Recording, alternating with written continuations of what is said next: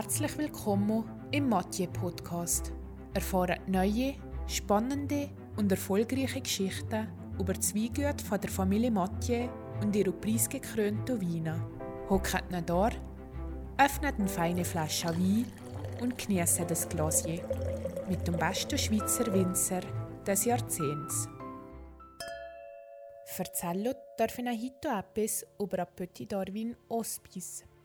Zumindest im Wallis im typischen Terrassenbü auf Schiefer- und tonkalkhaltigem Boden wird ist ein Hospice Petit Darwin angeboten. Abgegehrtes Treibelgut wird durch eine temperaturregulierte Gärung und anschließend um Ausbau im Edelstahltank vollendet.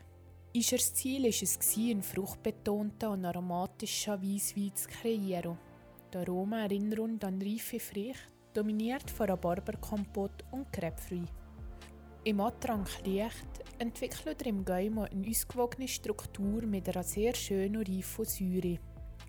Im Abgang glänzt der Wein mit seiner lang anhaltenden Fruchtigkeit und einem leicht süßlichen Finale. Der Wein liebt es, jung getrunken zu werden und empfohlen ist eine maximal dreijährige Lagerung und genossen kann er bei etwa 8 Grad werden. Perfekt ergänzen tun ein Apero, Fisch, Spargel oder ein Gemüsekuchen.